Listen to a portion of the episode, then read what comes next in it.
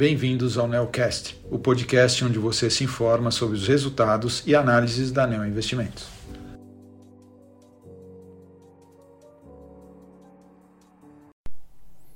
Olá, meu nome é Daniel Salomão e sou um dos gestores da estratégia de ações Equity Hedge da Neo Investimentos.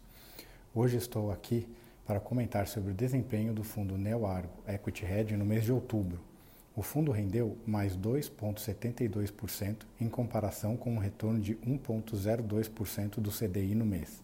No acumulado do ano, o fundo apresenta um retorno positivo de 15,08% versus um CDI de 10,02%. As posições do Equity Hedge são divididas em dois grupos, os quais são as posições direcionais e as posições de valor relativo, ou também chamadas de long and short. Durante o mês de outubro, as posições direcionais, que representaram em média 11% do patrimônio do fundo, tiveram uma contribuição positiva de 1,06%. No mês, a nossa alocação comprada em shoppings e seguros foram os destaques positivos. Em outubro, a Bolsa Brasileira oscilou ao tom das notícias sobre a eleição presidencial e foi influenciada pelas bolsas internacionais. A alta do Ibovespa no mês se deve, na nossa visão, a eleição de um Congresso com perfil de centro-direita que fará um contraponto ao governo do presidente eleito do PT. Ao longo do mês, e dada a alta de algumas ações, aproveitamos para reduzir a exposição direcional do fundo. Essa é uma movimentação tática, já que mantemos a visão de que as ações brasileiras estão, em média, baratas e que o fim do ciclo eleitoral, somado ao fim do aperto monetário, deve trazer um ambiente de menor aversão a risco.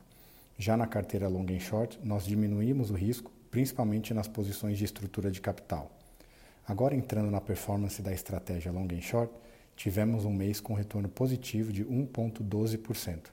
Este mês, as estratégias de estrutura de capital e intersetorial tiveram desempenho positivos, já a performance da estratégia intrasetorial foi negativa.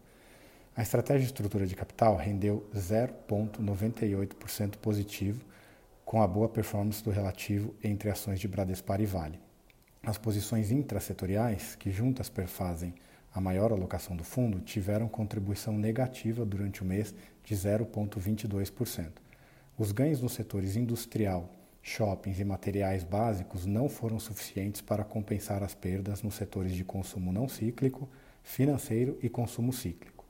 A estratégia intersetorial teve desempenho positivo de 0,37%. Os destaques foram novamente as posições relativas compradas em seguros e shoppings. O fim do ciclo eleitoral e uma eleição que transcorreu de forma eficiente e pacífica foi o primeiro passo na direção da redução de aversão a risco dos investidores locais e internacionais. O próximo teste serão as nomeações dos principais nomes que participarão do novo governo.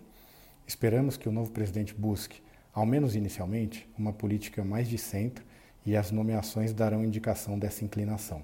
Se estivermos certos, os anúncios nos próximos dois meses deverão estimular um ambiente mais favorável aos ativos de risco, como as ações. Ao mesmo tempo que vemos um cenário político ficar mais claro, o cenário econômico fica mais desafiador, com o aperto monetário começando a impactar a atividade. Estamos no início do período de divulgação dos resultados do terceiro trimestre do ano e devemos ver volatilidade em nomes e setores que mostrem os primeiros sinais dessa desaceleração. Como investidores de valor relativo, estamos atentos a eventuais exageros e distorções. Assim, esses foram os destaques do mês de outubro. Para qualquer dúvida adicional, entre em contato com a área de relação com investidores da ANEL. Agradeço a atenção dos ouvintes e até o mês que vem.